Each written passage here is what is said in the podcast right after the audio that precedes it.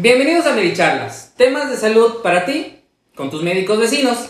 Cada viernes compartiremos temas de salud interesantes, desde diferentes puntos de vista de profesionales del área de la salud e invitados, transmitiendo desde Cozumel, Quintana Roo. El día de hoy me acompaña aquí presentes el doctor Gabriel Castillo, médico general, el doctor Juan Carlos Góngora médico general, maestro en ecografía, el psicólogo William Novelo, psicólogo especialista en tanatología, el nutriólogo Ángel, el día de hoy su moderador, y tenemos unos invitados especiales que me gustaría que se presenten ellos mismos. Hola, ¿qué tal? Buenas noches. Eh, mi nombre es Paul Pérez, eh, amigo de el grupo Medicolo y vamos a estar aquí participando igual y escuchando todo sobre el tema del COVID. Perfecto, pues qué bueno tenerlos aquí presentes. El día de hoy tenemos un tema muy importante. Vamos a relajarnos un poquito porque este tema le va a servir a todas aquellas personas, aquellos maestros que estén escuchándonos. Si nos pueden ayudar a transmitir, a compartir, porque el tema de hoy va a ser regreso a clases en pandemia. ¿Cuáles son las perspectivas actuales y cuáles son las opiniones que nosotros los médicos tenemos que dar para todo este regreso a clases? Y pues bueno, tenemos aquí a padres de familia que también nos van a dar su punto de vista muy importante. Doctores, ¿alguien quiere dar algo, un comentario, alguna opinión antes de iniciar? Iniciamos. Excelente. Pues bueno, vamos a platicar en este momento de cuál es la situación actual en México y me gustaría que pudieran aterrizarme el caso de Cozumel. Vamos a iniciar del lado derecho Dale, de mi lado izquierdo, de mi lado izquierdo, con el doctor Gabriel Castillo presentándonos la epidemiología de la pandemia actual. Bueno, yo este, estuve investigando y viendo los reportes que hacía eh, la Secretaría de Salud a nivel federal y pues sinceramente estamos todavía muy mal. Sí, estamos muy mal a nivel nacional. Aquí apenas ayer el presidente municipal levantó el toque de queda porque han disminuido las hospitalizaciones ¿sí? en el hospital general eh, y en los otros hospitales también. Entonces, como al, principio de la pandemia el doctor Gatel mencionó que la pandemia se va a, comportar de una manera completamente diferente en, todas las zonas del país. ¿sí? Eh, al día de ayer, perdón, el día miércoles fue el día más alto de funciones en esta semana. Se reportaron a nivel federal 1.177 defunciones en un solo día. Y 17.337 casos nuevos. Entonces estamos hablando de que la estadística aún sigue siendo pues muy elevada, ¿sí? los casos siguen aumentando. No se ha logrado controlar la pandemia en nuestro país. No tengo los datos actuales de la, estadística en los niños, pero eh, está englobada en, ese número de casos. Entonces, nos queda mucho por hacer. Y es un hecho que la vacunación también ha ayudado a disminuir las hospitalizaciones, los casos graves, ¿sí? y también las defunciones en niños y en adultos. No nos vamos a comparar con Estados Unidos porque, bueno, es otro país más grande, ¿no? Eh, y las noticias en el Facebook sale que dicen, no, que este, en Estados Unidos hay más muertes, hay más defunciones, y la gente aquí se asusta. Es un panorama completamente diferente. ¿Sí? Pero hay que entender que la pandemia aún continúa. Y esto es de manera introductoria porque, pues, el día lunes regresamos a clases. Bueno, en algunas zonas de la República se regresó a clases. Y eso le preocupa mucho a los padres de familia si era necesario regresar a clases presenciales, si era necesario eh, mandar a sus hijos a la escuela. Entonces, de manera de, introducción, les presentamos los casos a nivel nacional para que se den una idea de cómo estamos actualmente eh, en la pandemia y bueno, con base a eso, puedes determinar si es necesario o no el regreso a clases. Claro que sí. Pues bueno, este, yo aquí estoy teniendo una investigación. Vamos a ver el, el doctor, a ver, doctor. Yo soy un poco más pesimista con el, con el tema de, de, las estadísticas, porque si bien ustedes eh, saben, López Gatel al principio nos dio un modelo centinela, y de lo que se basa el modelo centinela es de por cada 10 enfermos una prueba.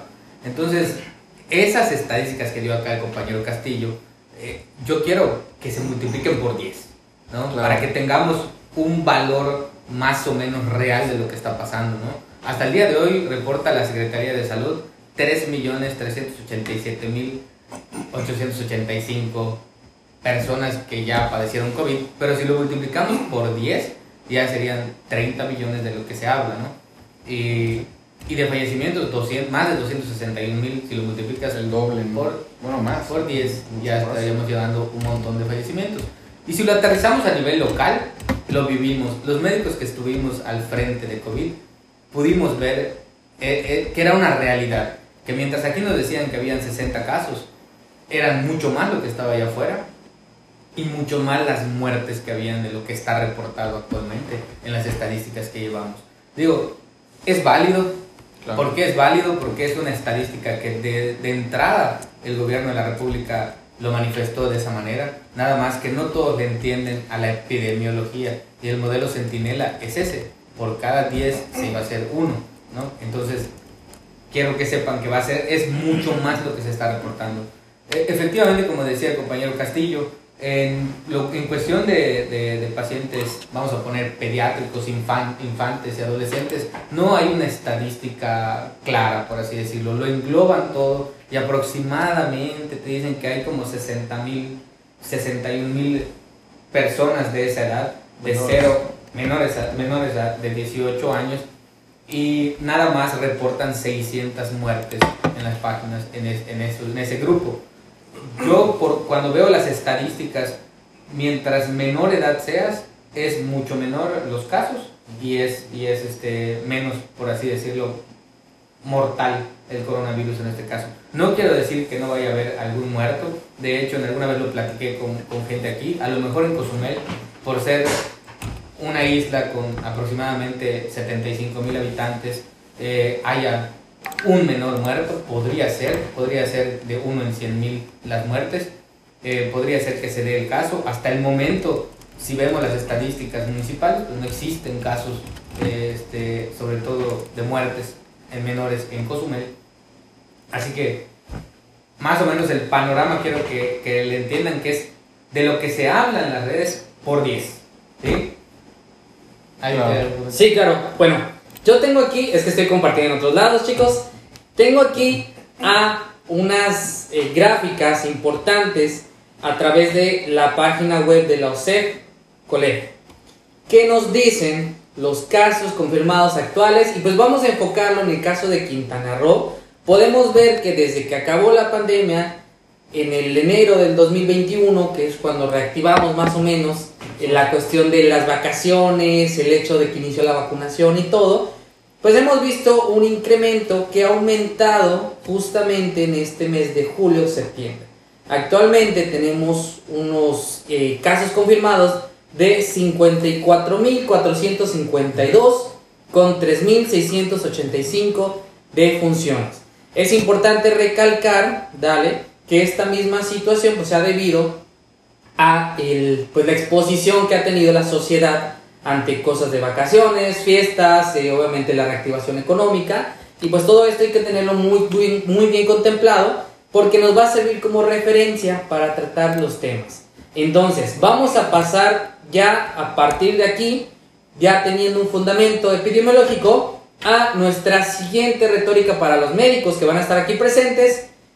Quiero saber riesgos de contagio y principales formas de transmisión del coronavirus. Doctores, los escucho. Bueno, No. ¿no ¿quieres empezar? No, usted. No, Bueno, en un principio, cuando inició la pandemia, nos ponían la forma de transmisión eh, en cualquiera, ¿no? Teníamos miedo a tocar las cosas eh, porque pensábamos que se transmitía por medio de fomites. Fomites quiere decir cualquier objeto que podamos tocar, llevárnoslos a la boca y así. Y también se habló de la transmisión aérea, pero de gotículas que se emitían al momento de hablar y que eran lo suficientemente grandes como para caer al suelo dos metros de distancia. Hoy por hoy se habla de aerosoles y los aerosoles son, son gotitas mucho más pequeñas que quedan suspendidas en el aire y que pueden llegar a viajar hasta dos kilómetros eh, de distancia. Es por ello que todo ha cambiado. Lo que se conocía de COVID-19 en un principio, hoy por hoy ya no lo es y por eso tenemos que adaptarnos las nuevas, las nuevas disposiciones que debemos de tener. Qué es lo que no va congruente con lo que está pasando. La ciencia sí ha demostrado ciertas cosas, pero la sociedad no avanza al nivel de la ciencia. Claro. Pues concuerdo con lo que dice el doctor Góngora, ¿no? O sea, ya a estas alturas todos ya sabemos que el virus se transmite por el aire, ¿sí? Es un virus respiratorio. Y pues eh, ya no las medidas que se están tomando actualmente o que se siguen haciendo, pues hay que cambiarlas, ¿no? Me refiero a eh, los tapetes sanitizantes, eh, a lo mejor el continuo lavado de manos. La toma de este, temperatura. La, tora- la toma de temperatura en el brazo, ¿no? O sea, la gente, yo creo que no ha, no ha logrado ese nivel educativo, creo, que- quiero creer yo, ¿no? O de, de conciencia, ¿sí? Pero eso es por qué, porque desafortunadamente, bueno, eh, quiero creer que las autoridades, tanto nacionales como locales, no han modificado todas estas este, Claro. Y, y ahí, indicaciones, ahí, ¿no? fíjate, sí me gustaría hacerle una pregunta directa a Joel, que es parte de la sociedad. ¿Cómo él, cómo él, cómo observas esas medidas cuando tú llegas a un lugar, ves el tapete, ves el bote de, de gel y, y que te toman tu temperatura? A lo mejor para ti, como parte de la sociedad, lo ves y dices, ma, ese lugar sí está haciendo un buen protocolo, ¿no? O sea, ¿cuál es tu impresión?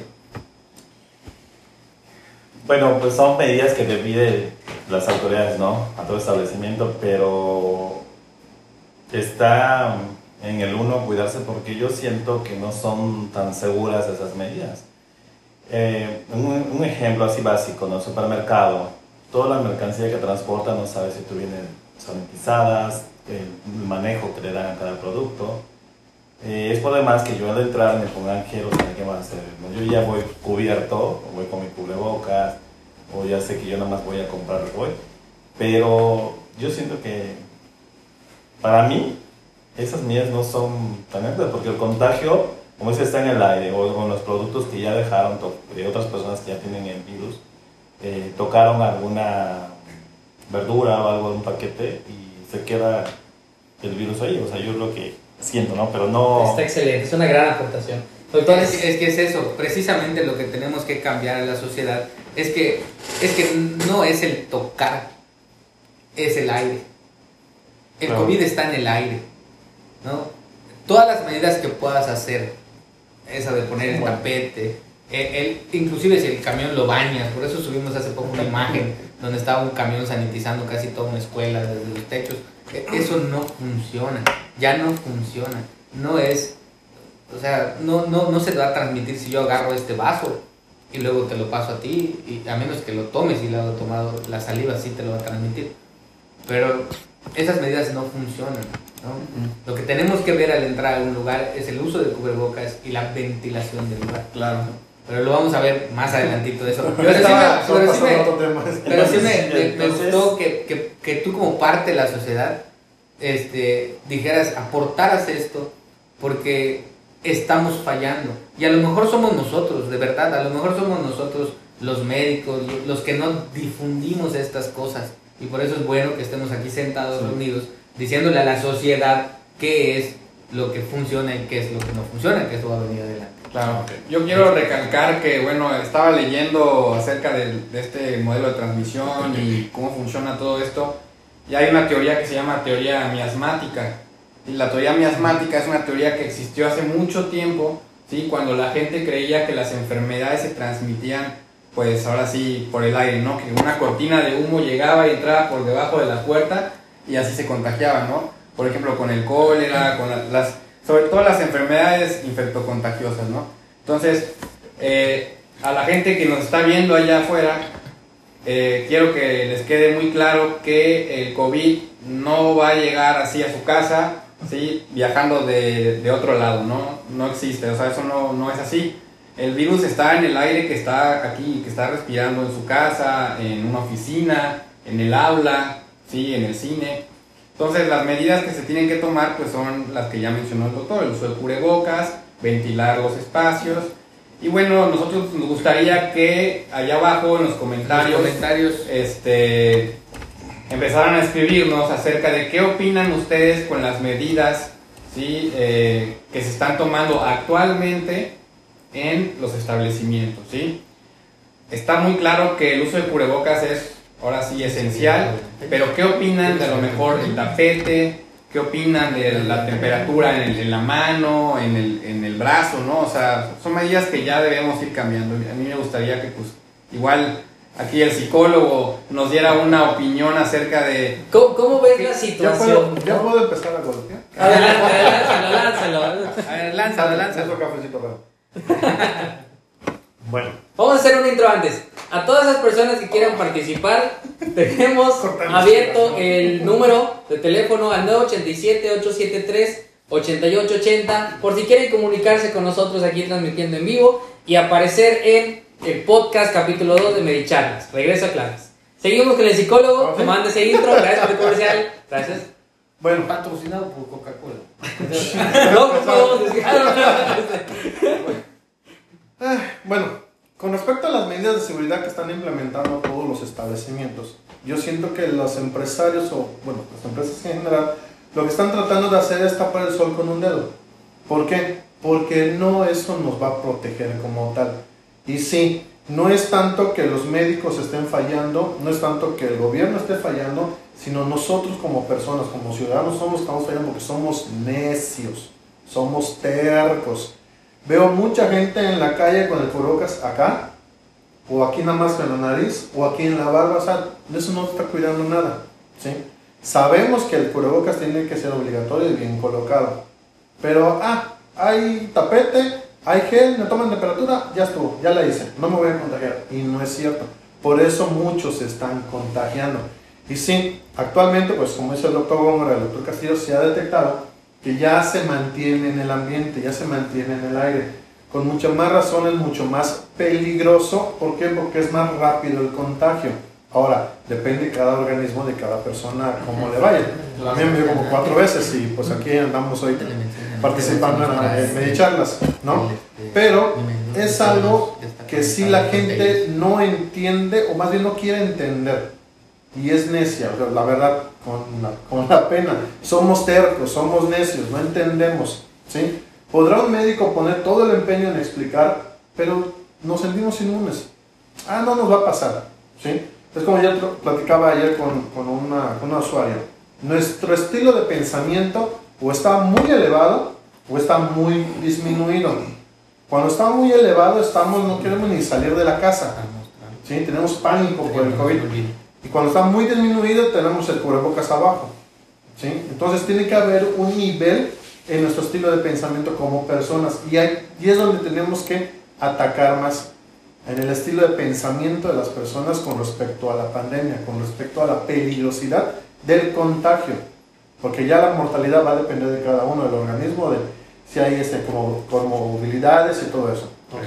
Entonces, no nos engañemos que porque un lugar toma la temperatura, hay tapete y hay gel, ya no nos vamos a contagiar. Al contrario, sin duda, creo yo que es donde más nos podemos contagiar. Perfecto. Bueno, tenemos aquí un pequeño comentario. Vamos a tomar un intro. ¿Qué medidas debemos los maestros tener en el salón de clases para evitar contagios? Ay, ese es un Entonces- tema muy delicado, igual. Es, es muy importante recalcar esto. Tengo justamente aquí el protocolo sanitario que la CEP está emitiendo para los doctores. Vamos a analizar cada una de estas y me van a dar sus puntos de vista por, por todas estas, va, ¿no? Ah, si quieres leerlas todas. Vamos a iniciar con integrar comités participativos de salud en la escuela.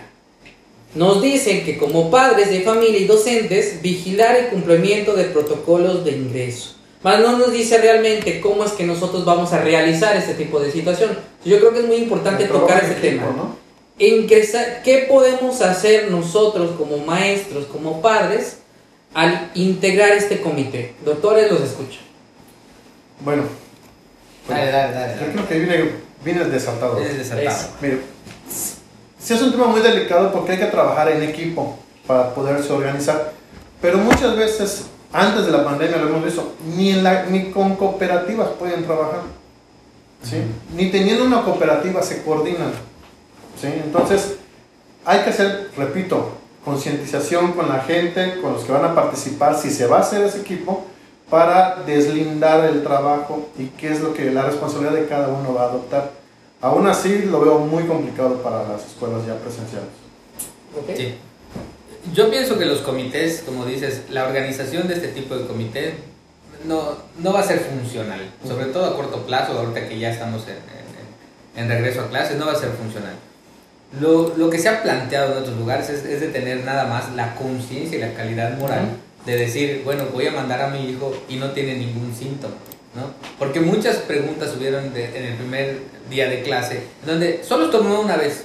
Bueno, es un síntoma respiratorio, no llevarlo. Pero como solo fue una vez, no pasa nada, ¿no? Eh, ahí nosotros tenemos que responder esas preguntas que vienen en, el- en- en el- en cualquier lugar, te las van a hacer al entrar a, a la escuela, de que si tienes algún síntoma respiratorio o si ha estado alguien en tu casa con algún síntoma respiratorio. Ahí creo que algunos, por cuestión de no, no, no tener dónde dejar a los muchachos, pues los envían con todo y eso. Es el tema de la conciencia. Ajá. Con tal de que no pierdan eso, van a Sí, mentir. Van a mentir. Y lo digo problema. también como paramédico, nos pasa mucho los servicios. El 911 hace su triage COVID cuando piden el servicio. Pero la misma gente, por temor a que no llegue la ambulancia, te miente. Dice que no. Llegamos y resulta que es COVID. Es COVID, sí. Y nos tardamos más porque tenemos que cambiarnos el uniforme, ponernos la protección para poder entrar y atender. Entonces lo mismo pasa en las escuelas. Claro. Con miedo de que no le den o pierda esa clase, van a mentir. Y lo sabemos, no es que Dios sea malo, pero lo sabemos, van a mentir. No, sin síntomas, pásale, entra, ve a la escuela. No, y es que es, o sea, algo muy delicado y muy complejo, ¿no? Realmente no es mandar a, a los niños así a la escuela y ya que la escuela se encargue de tomarles la temperatura, que se Exacto. pongan el gelecito y ya no. O sea, yo hace rato estaba leyendo eh, una publicación de cómo realmente debería ser el regreso a clase. Y si lo vemos eh, ahora sí, tal cual al pie de la letra, es ahora sí una utopía, ¿no? Es algo Sí, complicado. es algo muy complicado. ¿Por qué? Porque abarcan temas de infraestructura, ¿sí? Sobre todo cómo están las aulas, ¿sí? si tienen un sistema de ventilación, si tienen una adecuada circulación, que son las medidas que realmente se necesitan. Si ya sabemos que el virus está en el aire, lo que tenemos que hacer es ventilar los espacios. ¿sí? Entonces, Tengo una pregunta. Este, hay gente que dice que se cubran los ojos. Si es una medida de protección para el COVID.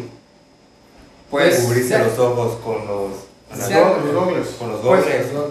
No, realmente el virus, el, virus se transmite por el aire. Entonces usar, usar una careta, obviamente si lo que queremos es que el aire esté circulando, al tener la careta pues ese aire no va a circular, se va a quedar retenido ahí.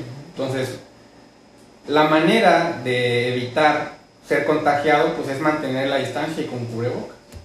Sí, existe una posibilidad de que pudiera entrar por vía Sí. ocular, pero Pero es muy remoto. es Eh, algo... dijeron que Es- si no es, lo aplica, es leve. mayormente lo aplica el personal de salud que entra al área que entra área COVID. y paramédicos en ambulancia, o si usamos el gogles y algo que es un es contacto directo con el paciente. O- Y depende Sí, mucho pero igual de, de la carga viral de la persona. ¿sí? Ujú. Si la persona es muy Sí. contagiosa, pues sí, lo ideal sería tener por lo menos un equipo de protección eh, Porque incluso, el protocolo de atención a pacientes, por ejemplo, nosotros como nivel primario de atención en consulta, solo te decía este cubrebocas y ya. No, no, te, no te decía cúbrete con, con, este, con manga larga, guantes, gogles, todo. No solamente cubrebocas y listo para el médico de primer contacto. Ya cuando entrabas a una unidad COVID donde tienes 5 o 6 enfermos de COVID, el protocolo cambiaba. ¿no? Aunque ahora incluso ya nada más están poniendo buen cubrebocas y ahí se usan gogles. Ya el equipo de protección de... de No, siempre de- bata se a veces, ya le ponen una bata y listo. Ya, ya va cambiando. Ya porque- vacunado. Ajá, exactamente. Literal. Yo tengo ahí un comentario retomando lo de si es importante los comités de salud en las escuelas. Yo creo que sí, porque ¿en qué escuela ustedes han escuchado que cuentan con un servicio médico? O sea, realmente Los privados. es, bueno, las privadas, ¿no? Pero en, la- en- en el sector público. No. Ahí eh, el niño se accidenta, se enferma, de la bendición de Dios, vámonos rápido al hospital porque aquí no hay doctor. Entonces, esas medidas son las que se tienen que implementar ahora. Que un personal de salud capacitado en estos casos esté pendiente de todos estos eh, protocolos, ¿no? Vigilando, supervisando Pues, todo esto. Eso sería una propuesta para los maestros, los directores Claro, que eh, están aquí. re- respondiendo a la pregunta que hizo, claro, este- Que personal Este, médico. ¿Quién la hizo? Jade. Sí, entonces, para evitar contagios, Jade, yo creo que lo principal sería ventilar, ¿no? Ventilar eh, el salón de clases en donde estás impartiendo, eh, mantener los cubrebocas y ahora yo creo que igual limitar el aforo, ¿no? Si tienes 15, eh, 30 alumnos, a lo mejor, no sé, 15 y 15, ¿sí? Suena- Sigue siendo mucho, ¿no? Pero, este, por lo menos disminuir la cantidad. Y bueno, es algo muy complicado. ¿no? Digo, ahora sí, no nos queremos meter tanto en esos protocolos, pero las recomendaciones son ventilar espacios, usar cubrebocas. Ah, y también algo muy importante que yo siempre he, estado pensando desde hace ya tiempo atrás. ¿Por qué no utilizar los domos de las escuelas y tener las clases ahí? Sacar un pizarrón y ponerlo ahí y que el maestro dé clases al aire libre. Y las recomendaciones que están saliendo ahorita es realizar en lo más que se pueda o lo, lo más que sea posible actividades al aire libre. ¿sí? Si se quejan de que les va a dar el sol, que hay mucho calor, bueno, pues está el domo, ahí no da, no da el sol. ¿sí? Se pueden hacer secciones ¿sí? para que esté pues, en una área ventilada. Si el problema que tienen, no sé, escuelas que no tienen ventilación, pues salir al... Que, que al final Al hay que libre. entender que, pues va, o sea, estamos hablando de una escuela utópica, pero hay escuelas que, pues ni para un domo tienen esa... Bueno, algunas, las que lo tienen, ¿no? Las que lo obviamente tienen. habría que evaluar sobre todo las condiciones de la escuela y las condiciones del salón. Yo creo que eso ya por parte de la SEP tiene que tomar un control para que pues obviamente mejore las instalaciones y adecue estas instalaciones. A lo que vamos con el punto 2, filtros de salud en casa y salones de clases. Pero siguen con estos mismos filtros, yo creo que esta pregunta está más por decirla, no son los filtros, debatimos. es realmente pues va, lo siguiente. Todo lo demás vemos lavado constante de manos, uso de cubrebocas, sana distancia, uso de espacios abiertos, ceremonias que no se van a realizar, dale, ni reuniones generales, inmediatamente avisar en caso de sospecha COVID. Y sobre todo esta parte creo que me llama mucho la atención que se llama inscribirse a cursos de apoyo socioemocional. Creo que el psicólogo aquí es importante que nos apoye en esta parte. Es muy importante ese tema, sobre todo ahorita porque ya estuvimos un año, prácticamente un año entero, ¿sí? Guardados, ¿ok? Está por demás decir que nosotros somos seres biopsicosociales, ¿ok? Entonces, todo esto de la pandemia, el cambiarnos completamente la vida, nos ha transformado completo, ¿ok? De la noche a la mañana nos, restring- nos restringieron salir, no ir a la escuela, no amistades, no nada. Y todo eso a los niños les vino, bueno, les ha venido afectando. Ahora, aunado a todo el temor y toda la basura, vamos a decir, toda la basura publicitaria también que ha habido con respecto al COVID, también es cosa que los niños van adaptando. Y ya muchos, también, no solamente los papás, sino también ya los niños tienen miedo de salir y de infectarse. El año pasado los niños eran inmunes. Bueno, los menores de edad eran inmunes. Ahorita este año no. Ya están siendo atacados por las variantes que ha estado, ha estado teniendo el, COVID.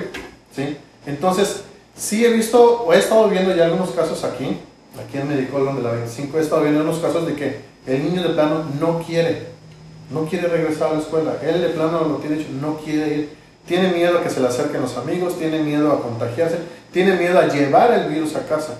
¿sí? Entonces sí hay que hablar mucho y hay que ver la manera de cómo afrontar ese tema con los menores, bueno, específicamente hablando con los menores de edad. ¿sí? sí es un problema muy serio que habría que empezar a ver, más que nada concientizar a los papás para el apoyo con los hijos con un profesional de la salud, para que los empiece a orientar en todo este tema. ¿sí? Otra cosa, con respecto a lo del regreso, igual en los menores de edad va a ser muy complicado, porque no ellos no se van a poder quedar con el cubrebocas todo el, Todo el las tiempo, clases. sí, está muy Sí. complicado. Va a estar bastante complicado y eso también va a repercutir mucho en lo emocional de los niños, de los menores de edad. No, y es que para que un cubrebocas pueda ser funcional, ahora sí hay que tenerlo pegado sin que esté filtrado. Los, Además, me- los mejores son los N95, ¿no? Así es. Obviamente, pues son caros y se, se reservan en ocasiones para tener pacientes ya sintomáticos, ¿sí? Pero para utilizar ahora sí una mascarilla de las convencionales hay que tratar de buscar una que no tenga pues filtraciones, ¿no? O sea, espacios abiertos, que esté pegada a la cara, Sí. ¿sí? Que sea pues obviamente fácil para la persona que la tiene respirar. Entonces, para los niños va a ser bien complicado. Sobre todo los que están jugando, ¿no? Entonces, yo creo que... Sí. Yo creo que nos vamos a dar un espacio para responder preguntas. Nos pregunta el señor Gael. En un salón de clase, los paneles de plástico o algún tipo de división entre personas puede ser una medida efectiva. No, no, para nada. Es un hecho, como se transmite por el aire, el hecho de que podamos eh, llevar a un niño en una burbuja totalmente hermética, pues muy complicado. Entonces, Efec- Efectiva no, pero hay la conciencia de que supuestamente minimiza el riesgo. Posiblemente efectiva, una cuestión, este, como Pero- medida tal vez para Como medida nomás para, repito, Podría ser una opción. Un poquito difícil. Y nos comparta aquí el, el señor Agustín, el doctor Agustín Telles, de hecho, nos está viendo.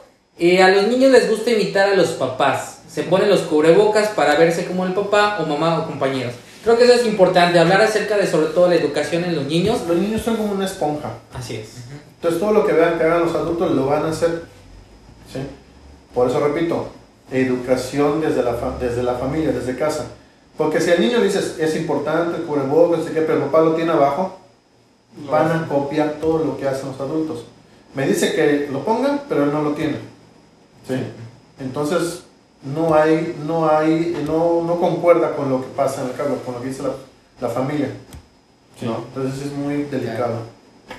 Yo creo que ahorita, bueno, ahí tocaron el tema de los niños. No sé qué opinas de que hablemos acerca de los síntomas más comunes. Sí, yo creo que sí Porque vamos a tocar aterrizar síntomas. lo que, lo que sí funciona. Entonces, Ah, bueno. lo que sí funciona, ¿no? Ya dijimos ventilar espacios, Ujú. ¿sí? Uso de buen cubrebocas. Un buen cubrebocas hay que... ¿Qué cubrebocas sería? Por lo menos el KN95 o el Mínimo. KF4 o no sé qué. Son, son Ah, los, el F4, Ajá, también. Son los dos que por el costo y efectividad valdría la pena. Porque los quirúrgicos, que son los más baratos, se mojan muy fácil y no les quedan bien. También tendría que ser a la medida de, Aunque del pequeñitos, pero no. Ajá, a la medida del menor.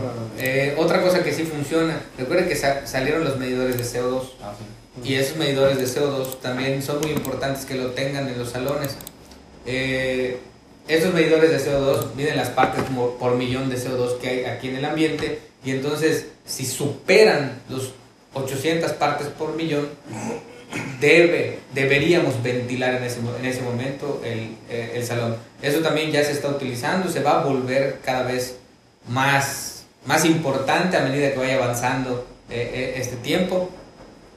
Este, eso es otra medida que no se ha comentado acá en Cozumel, pero que debería, deberíamos de instalarla. Eh, en lo personal, eh, ya tengo mi, mi, este, mi medidor de CO2 Justo nos está llegando en este momento. está yendo para que se los presentemos y para que también pongamos en evidencia las cosas, porque una cosa es que nosotros digamos que funciona Sí, y otra sí, cosa es que lo vean. Eh, de hecho, a todos los lugares en donde lo he llevado, lamentablemente no baja de unos 700, 800 partes por millón. Y-. Y, esto es, y esto es porque nosotros creamos lugares, como hay mucho calor, totalmente herméticos, en donde el clima pues se quedaba acá y no, este, no, no había... Aquí está, miren, nos está trayendo nuestro medidor de CO2. A ver. aquí se los presento. Vamos a intentar llegar. Vamos aquí a ver este- si lo pueden ver. Y miren, inmediatamente lo ponemos aquí en donde estamos nosotros y empieza a subir. Y ahí te marca el riesgo que tenemos nosotros de infectarnos. Claro, aquí nosotros, los, los médicos que estamos aquí, pues andamos vacunados ya con dos dosis y además pues hacemos nuestras pruebas de, de antígeno para que no bastante. estemos, para estar negativos. A ver, abre Pero- la puerta esa. Pero, pero eh, aquí te das una idea. ¿Dónde está? No, sí es que, bastante. que tenemos ya 1686 y el riesgo es moderado de, de, de padecer, este, o sea, de, de infectarnos de COVID si uno de nosotros estuviera infectado de COVID aquí. Entonces, esos aparatitos van a tener cada vez más, más importancia porque en este momento nosotros tendríamos que salir o buscar un, un, este, un, ¿cómo se llama? Un espacio más grande para poder hacer este tipo de, de prácticas, ¿no? Eh, eh, entonces esta es una muy, muy buena medida que podrían poner. Y lugares donde no se puede ventilar porque no hay ventanas, tendríamos que comprar los filtros EPA eh, ya salieron también purificadores de aire que precisamente cuando los prendes lo que hacen es filtrar el aire y atrapar los virus que pudiesen existir. Además de esto, tenemos que considerar en cada salón una burbuja y por lo menos en, uno de los protocolos que me he puesto a, a escribir es una vez a la semana hacer un test a los niños.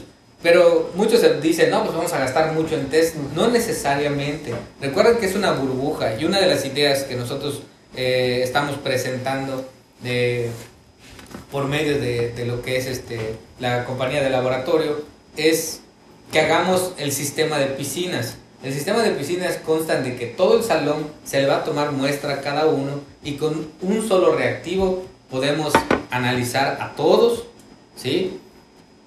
Y entonces, si sale uno positivo, si, si, es positivo, no vamos a saber cuál niño es, pero ese salón se tiene que aislar 10 días. ¿sí? Ese salón no tiene por qué ir a la escuela 10 días. Entonces, esa es otra posibilidad que si los maestros que nos están viendo pudiesen este, pues, contactarnos para poder eh, dar nuestras opiniones con ellos.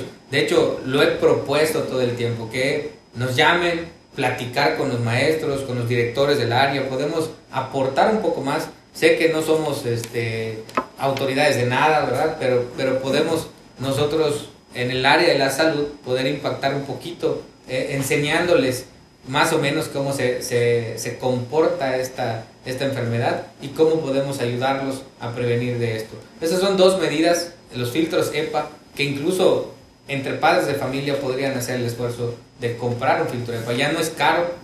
Al principio, cuando salieron, sí eran costosos. Ahora hay hasta como de dos mil pesos que te filtran un cuarto de 4x4. Entonces, tenemos, ni modos, nos tenemos que adaptar a esta situación. Y más si queremos que nuestros hijos vayan a la escuela. Que es una realidad. O sea, si aterrizamos esto al plano, como decían, biopsicosocial, es completamente necesario que los niños empiecen a interactuar nuevamente, pero necesitamos poner esas barreras para que no los mandemos pues al matadero a los pobres niños.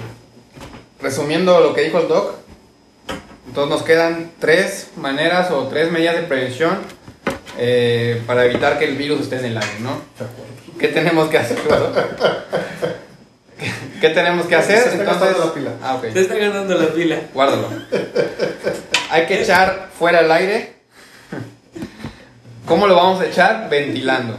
¿Sí? Abriendo las ventanas o con algún sistema pues, mecánico, ¿no? La otra es quedarnos con el aire, pero quitar al virus. ¿Sí? ¿Cómo hacemos eso? Mediante filtro cepa o con algún sistema de ventilación y algún edificio, ¿no?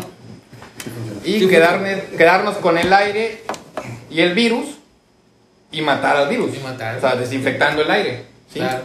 Que obviamente eso ya sería muy costoso este, hacerlo ¿sí? en instituciones públicas.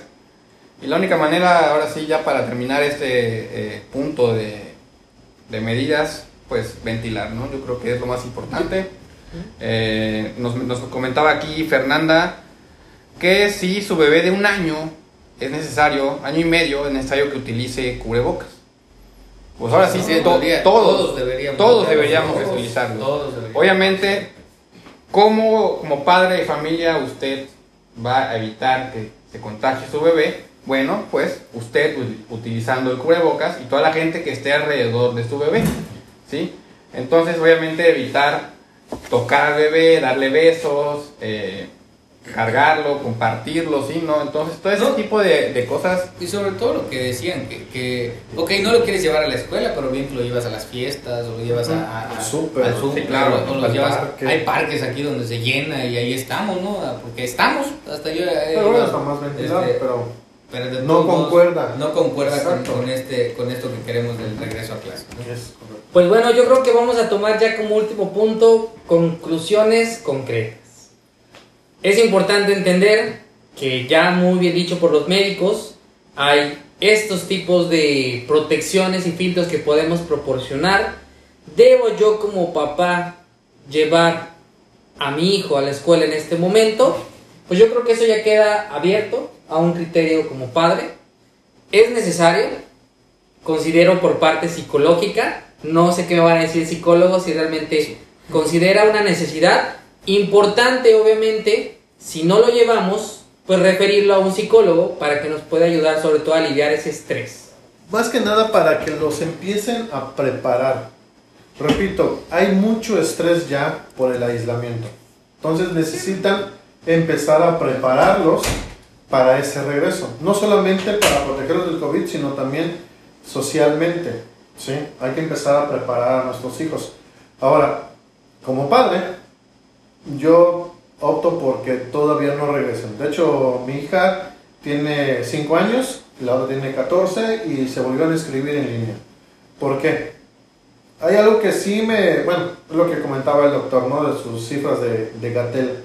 Hay algo que sí me sacó mucho la onda que decía Gatel, que regresen a clases, pero tienes que firmar una responsiva. Claro. O sea, deslindas a la escuela. Ok.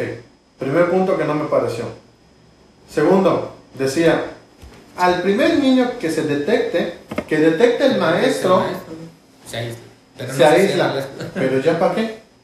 De aquí a que, y no es porque no sean atentos, pero de aquí a que el maestro detecte que un niño tiene signos y síntomas, de aquí a que lo detecte, ya contagiaron a todo el salón.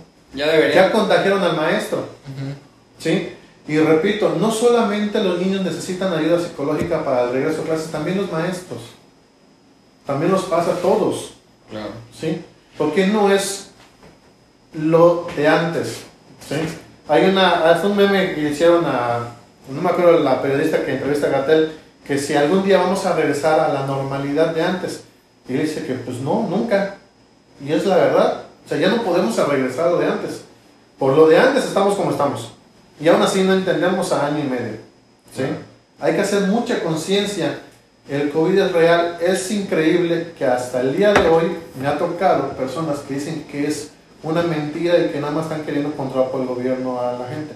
Es increíble que a un año, viendo las estadísticas de contagio, viendo las estadísticas de funciones, todavía sigan pensando que es invento del gobierno. Somos del área de salud. Hemos visto gente infectarse, hemos visto gente morir, hemos visto gente en la ambulancia estarse muriendo por el COVID. Es real, es peligroso. Piénsenlo bien. Yo, mi opinión particular como padre de familia, yo decidí un año más virtual. ¿Por qué? Ok, el niño puede contagiarse, pero es inmune, vamos a decirle, ¿no? Los maestros están vacunados. Nosotros como profesionales de salud y padres de familia estamos vacunados. No nos afecta, pero el niño es portador del virus.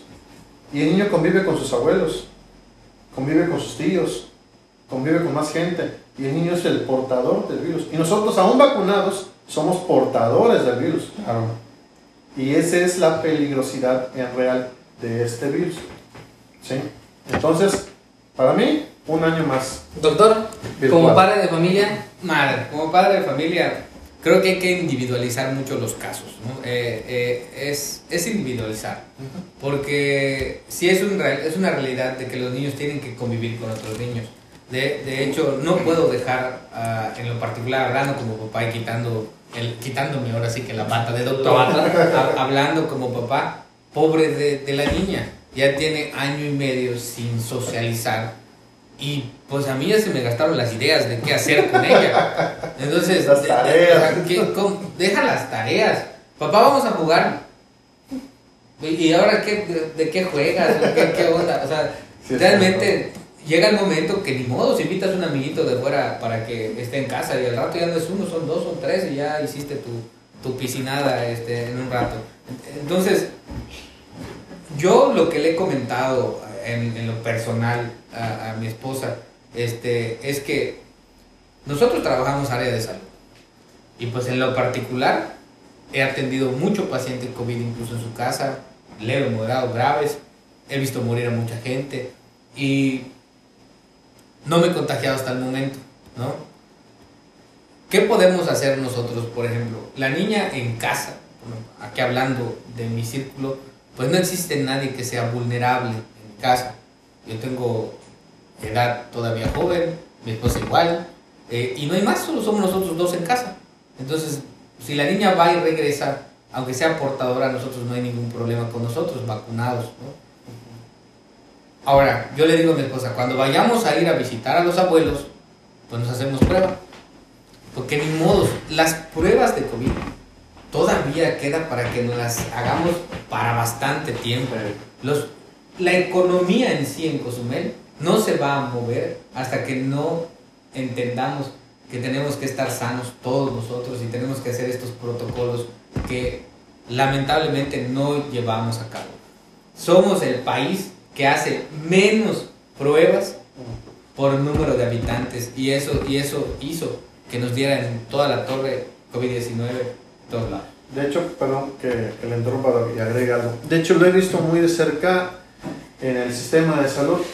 He llegado a escuchar cuando piden pruebas para realizarse a un paciente y las personas que son las encargadas de ese tema, de que tienen que salvaguardar y todo eso, dicen, solamente hay pruebas para los que estén graves con los signos y síntomas. Pero tengo que, criterio médico. Entonces, No. de aquí a que apliques tu criterio médico, ya te contagió. Ya te ya contagió a los demás compañeros. De- ¿sí? Lamentablemente, desde nuestro eh, sistema de salud, a nivel federal, estamos poquito mal. No quiero atacar tanto. poquito mal. Poquito. ¿Sí? Pues yo no mañana paso que no me. ¿Puedo hablar? Claro que sí, Claro que sí, dale, dale. Digo, si yo fuera padre de familia, yo a mi hijo no lo mandaba a la escuela. Si no está vacunado, igual. si no está vacunado, no lo envío y si está vacunado, menos. O sea, tampoco, ¿no? ¿Por qué? Porque ahorita con la variante Delta se sabe que los niños eh, enferman más gravemente. De hecho, está el síndrome inflamatorio sistémico pediátrico, que es una forma grave ¿sí? de disfunción eh, orgánica que está ocasionada, en este caso, bueno, por el COVID. Y es una de las causas eh, por las que están hospitalizando los niños y están falleciendo. O sea, a mucha gente se le está olvidando este, esta condición del COVID. ¿Sí? A mí me ha tocado ver ahorita en las últimas semanas varios casos de COVID en niños. Afortunadamente han sido leves. ¿sí? Diarreas, eh, síntomas respiratorios, tos, Dolorcito. nasal, dolor de cabeza, fiebre. No me ha tocado ver a uno grave, pero no, eh, no, no dudo que los hay, o sea, los hay en ciudades más grandes, ¿sí? Y bueno, a muchos padres de familia se les olvida eso. Ok, ya estábamos vacunados, ya nosotros estamos libres, pero mi hijo qué? O sea, mi hijo no está vacunado, mi hijo puede seguir contagiándose. O sea, se contagia, me puede contagiar a mí, me iba a darle, pero a él se va a poner grave. Bueno, o, o quién sabe cómo le vaya, ¿no? Digo, yo a mi hijo, en lo personal, yo no lo mando, tomaría la postura de esperar un año más o hasta que por lo menos esté vacunado. ¿sí? Pues bueno, yo creo que es un tema bastante complejo, bastante difícil. Vamos a cerrar con los signos y síntomas. Doctor Gabriel nos puede apoyar por esa parte, concretos de cómo yo puedo detectar a mi niño con COVID-19. ¿Lo escuchamos? Ok. Pues bueno, los síntomas que están más relacionados con la variante Delta, tanto en adultos como en niños, pues incluyen eh, fiebre, dolor de cabeza. En los niños puede haber diarrea, pueden haber vómitos, ¿m? eh, tos. Ya los síntomas respiratorios no son tan comunes con esta nueva variante. Sí, todavía existen, pero eh, hay una ligera este, diferencia en algunos síntomas. Doctor, Incluso hasta diarrea puede haber. Pero, pero el tema real del- de, los niños es que todavía hay, hay más asintomáticos. Claro. Ese es el problema.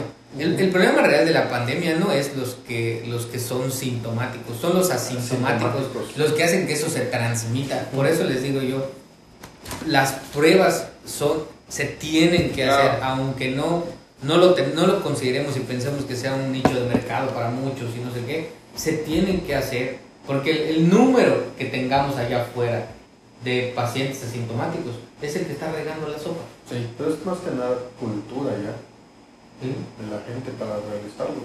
Sí, ahora sin asustar a los padres de familia, eh, los protocolos que se deberían de seguir en caso de que un niño salga positivo en el salón de su hijo es que se consideren a todos como contactos. Exactamente, Sí. es lo que les decía, de la burbuja, todo el salón se va, Todos son contactos, todo se va. se van a Aislar. a, aislar, a cuarentena y que se hagan pruebas.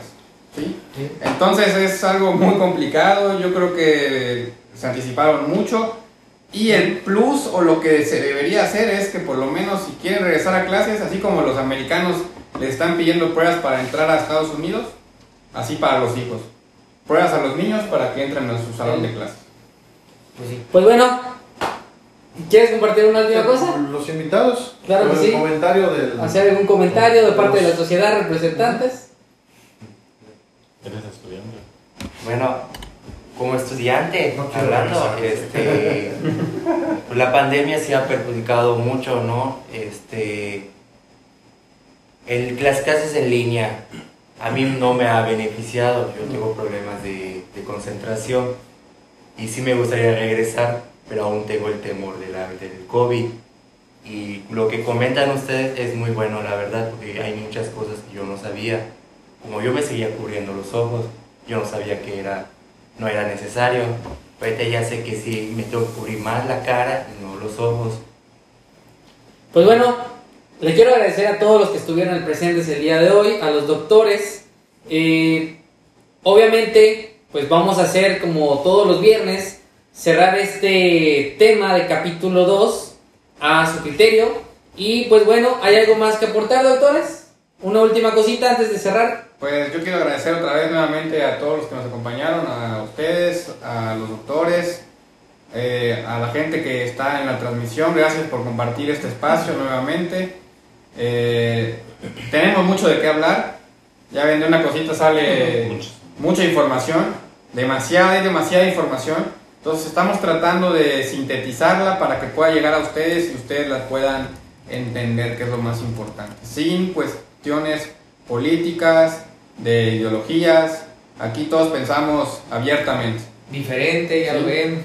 Y bueno, abierto que sí. este, pues yo creo que ya, ¿no? Pues bueno, Pues hay- hay había- comentarios, hay había un, comentarios un que comentario hay que es muy importante hay que decía sí. cuánto tiempo queda el virus vivo en el ambiente, que no le contestaron. Eh, Le comenté, eh, es, Ah, depende mucho, obviamente, del tipo de cepa y de de la variante. Puede durar minutos, puede durar horas, puede durar días, depende. Realmente Depende es muy eh, variable.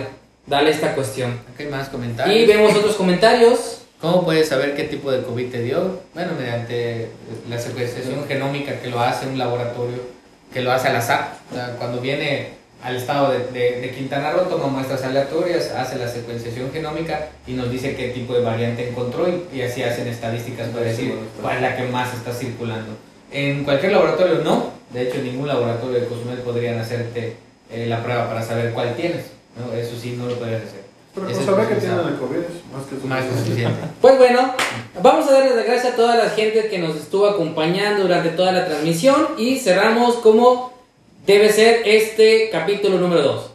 Muchas gracias a todos los, los que nos acompañaron este viernes en Medicharlas. Temas de salud interesantes para ti, desde diferentes puntos de vista de profesionales de la salud, transmitiendo desde Cozumel, Quintana Roo. Síguenos en Spotify en Medicharlas, dale like, síguenos en nuestras redes sociales como un grupo Medicolon o Medicolon. Dale like a la campanita cuando transmitamos en vivo. Y pues bueno, agradecerles el día de hoy por este tema número 2. Nos vemos el día domingo en Spotify. Hasta luego.